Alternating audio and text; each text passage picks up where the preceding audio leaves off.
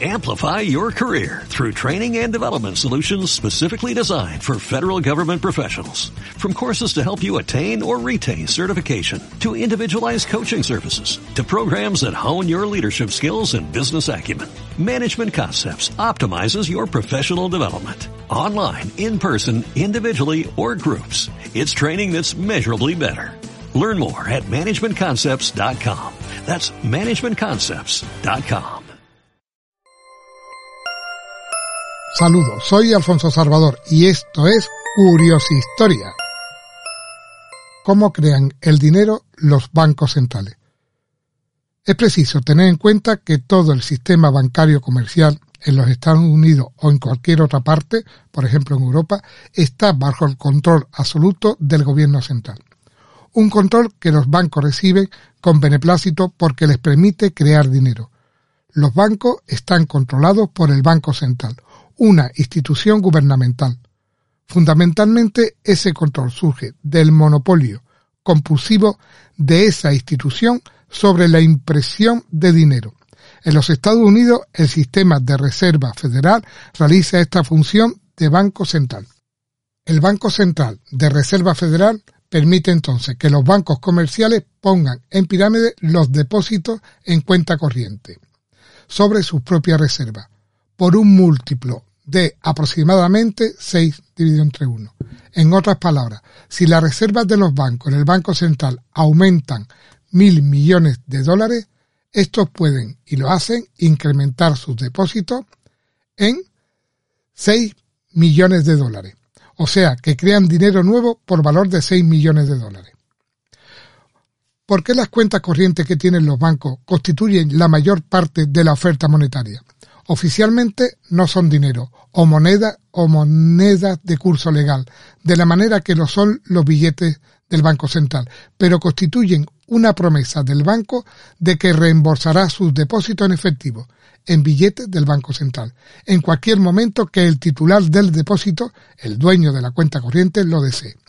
La cuestión, por supuesto, es que los bancos no tienen el dinero, no podrían tenerlo, dado que su deuda es seis veces mayor que su reserva, las cuales están en sus propias cuentas corrientes en el Banco Central.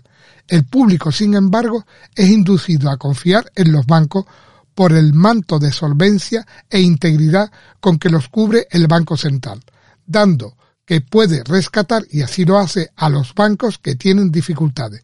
Si el público comprendiera el proceso y acudiera en masa a los bancos exigiendo su dinero, el Banco Central podría, ante esta situación de emergencia, imprimir suficiente papel moneda como para inundar los bancos, si quisiera hacerlo. Por tanto, el Banco Central controla la tasa de inflación monetaria adjudicada al múltiplo de creación de dinero por parte de los bancos.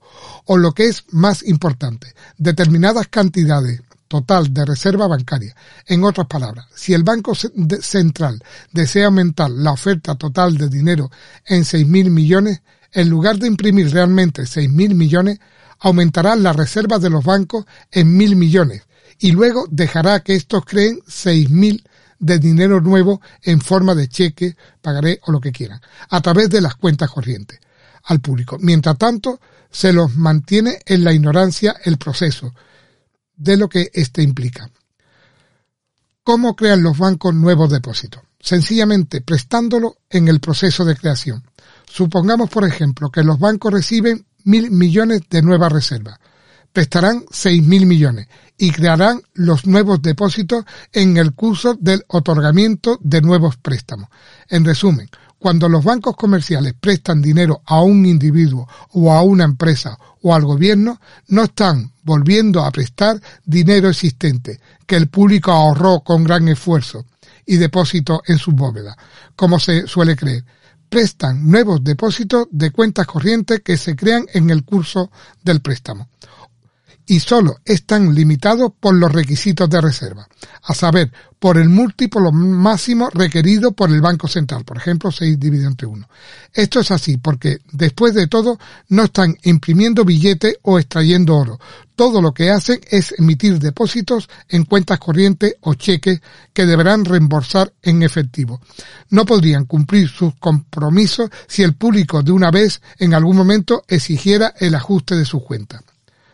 ¿Cómo se las arreglan entonces el Banco Central para determinar, casi siempre aumentar, el total de las reservas de los bancos comerciales? Puede prestar, y de hecho lo hace, reserva a los bancos a una tasa artificialmente barata, la tasa de redescuento. Pero aún así, los bancos prefieren no estar fuertemente endeudados con el Banco Central, y por eso los préstamos totales que ésta les otorga nunca son demasiado grandes. La manera más importante en que el Banco Central determina el total de reserva es poco conocida o comprendida por el público. Se trata del método de compras en el mercado abierto. Esto simplemente significa que el Banco Central sale al mercado abierto y compra un bien. Estrictamente no importa qué clase de bien sea. Podría ser, por ejemplo, una calculadora de bolsillo que cueste 20 euros. Supongamos que el Banco Central compra una calculadora de bolsillo de la marca X y Z Electronic por 20 euros. Si bien adquiere una calculadora, lo que nos interesa en este análisis de X y Z Electronic recibe un cheque por 20 euros del Banco Central. Ahora bien, el Banco Central no está abierta a cuentas de cheque de ciudadanos privados, solo de bancos y gobiernos federales. Por lo tanto, X y Z Electronic solo puede hacer una cosa con ese cheque, depositarlo en su propio banco, digamos en Amex Bank. En este punto tiene lugar otra transacción de X y Z. Recibe un aumento de 20 euros en su cuenta bancaria, su depósito en cuenta corriente. A cambio, Bank recibe un cheque hecho a nombre del Banco Central. Ahora bien, lo primero que ha sucedido es que el lector de dinero de X y Z se ha incrementado en 20 euros. Su cuenta recién aumentada en Bank y no ha cambiado el stock del dinero de nadie más. Así, al final de esa fase, fase 1, la oferta de dinero aumentó en 20 euros, la misma cantidad que la compra del bien por parte del Banco Central. Si nos preguntáramos de dónde sacó el Banco Central los 20 para comprar la calculadora, la respuesta sería los creó de la nada, sencillamente firmando un cheque propio. Nadie, ni el Banco Central, ni ninguna otra persona tenía los 20 antes de que fueran creados en el proceso de gasto del Banco Central. Pero esto no es todo.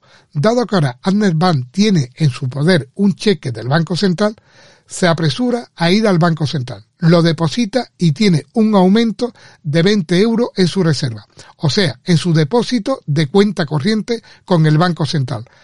Ahora que el sistema bancario tiene un aumento de 20 euros, puede expandir el crédito y así lo hace, es decir, crea más depósitos de cuentas corrientes en forma de créditos a empresas o a consumidores o al gobierno, hasta que el aumento total del cheque es de 120 euros.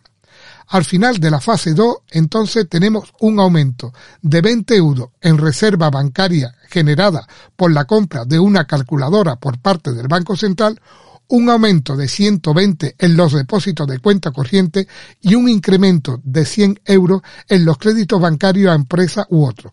En total, de la oferta monetaria se ha incrementado en 120, de los cuales 100 fueron creados por los bancos en el curso del préstamo en dinero de cuenta corriente a empresa y 20 fueron creados por el Banco Central al comprar una calculadora. En la práctica, por supuesto, el Banco Central no pierde el tiempo comprando activos al azar. Sus compras de activos para inflar la economía son tan grandes que debe optar por un bien normal, de alta liquidez, en la práctica, esto significa que comprar bonos u otros títulos del gobierno de los estados en el mercado de bonos del gobierno de los Estados Unidos es enormemente y sumamente líquido. Y el Banco Central no se ve obligado a intervenir en los conflictos políticos involucrados en la búsqueda de activos o bonos privados para la compra. Desde el punto de vista del gobierno, este proceso también constituye a sostener su mercado de títulos y a mantener altos los precios de los bonos gubernamentales. Supongamos, sin embargo, que algún banco, quizá bajo la presión de sus depositantes, pudiera tener que convertir en efectivo parte de su reserva de cuentas corrientes para adquirir monedas fuertes. ¿Qué sucedería entonces al Banco Central, dado que sus cheques crearon nuevas reservas bancarias de la nada? ¿No se vería forzado a ir a la quiebra o algo similar? No, porque tiene un monopolio sobre la impresión de efectivo y podría, y de hecho lo haría, simplemente reembolsar sus depósitos de cuentas corrientes imprimiendo la cantidad necesaria de billetes del banco que el Banco Central necesita. En resumen, si un banco exigiera al Banco Central 20 en efectivo para su reserva o incluso si le demandara 20 millones, todos cuanto tendría que hacer el Banco Central sería imprimir esa cantidad y pagarla. Como es obvio, al ser capaz de imprimir su propio dinero, el Banco Central se encuentra en una posición singularmente envidiable. De modo que por fin tenemos la clave del misterio del proceso de inflacionario moderno. Es un proceso de constante expansión de la oferta monetaria a través de continuas compras de títulos del gobierno por parte del Banco Central en el mercado abierto. Si el Banco Central desea incrementar la oferta monetaria en 6.000 millones, comprará títulos gubernamentales en el mercado abierto por un total de 1.000 millones. Y logrará rápidamente su objetivo, de hecho, semana tras semana, incluso mientras se leen estas líneas o bueno, o las narro yo, el Banco Central sale al mercado abierto de Nueva York y compra cantidad de bonos del gobierno que haya decidido y así constituye un determinado monto de inflación monetaria. Muchas gracias por escucharme y, y así has aprendido cómo se crea el dinero en la gran banca y muy fácil. De cada mil euros que tengan, pues resulta que tú tienes mil euros en tu cuenta corriente y automáticamente el banco tiene seis mil para prestar. Un saludo cordial y hasta pronto.